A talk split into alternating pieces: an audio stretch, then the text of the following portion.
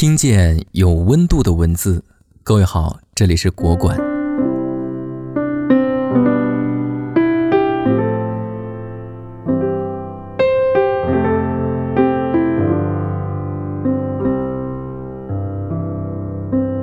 名利权色，世人最贪恋的四样东西，在死亡面前都是无意义。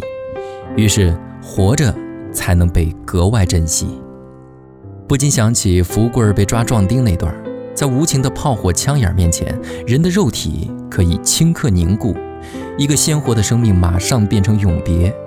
老全是这么说的：“老子死也要活着。”这句话深深触动了福贵儿。他的表现大概是他这辈子中最积极的一次。他要想尽一切办法活着回去，为了自己，为了家人。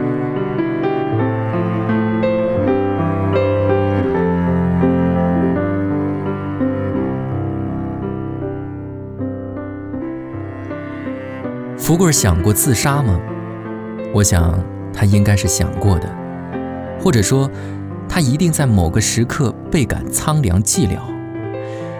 这世界给他的温度并不暖和。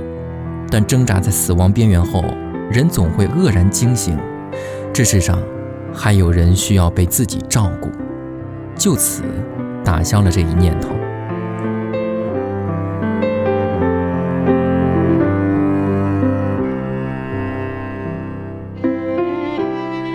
很多人在读这本书的时候，难免泪流不止。在读到一半的时候，可能需要停下来静一静，以便不让情绪太流放。但阅读完后，每个人的心里都像多了一个梗，久久不能释怀。福贵说过一段话：“往后的日子，我只能一个人过了。我总想着自己的日子也不长了，谁知一过又过了这些年，我还是老样子。”腰还是常常疼，眼睛还是花。我耳朵倒是很灵，村里人说话，我不看也知道是谁在说。我是有时候想想很伤心，有时候想想又很踏实。家里人全是我送的葬，全是我亲手埋的。到了有一天，我腿一伸。也不担心谁了。我也想通了，轮到自己死时，安安心心死就是，不用盼着收尸的人。村里肯定有人来埋我的，要不我人一臭，那气味谁也受不了。我不会让人白白埋我的，我在枕头底下压了十块钱。这十块钱，我饿死也不会去动它的。村里人都知道，这十块钱是给替我收尸的那个人，他们也都知道，我死后是要和家珍他们埋在一起的。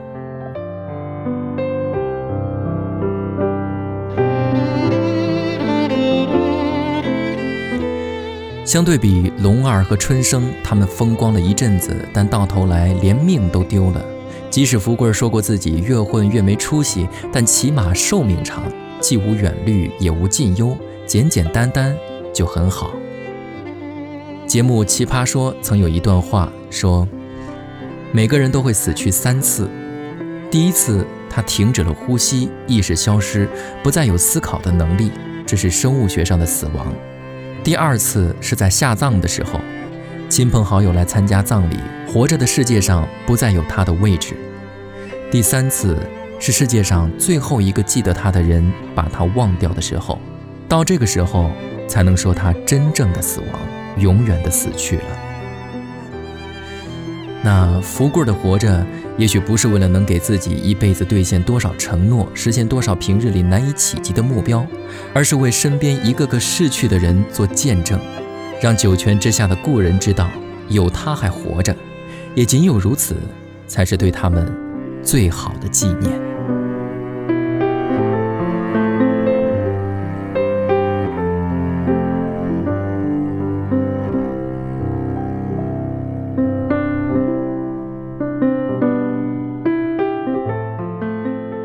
每一次结束都是下一次开始。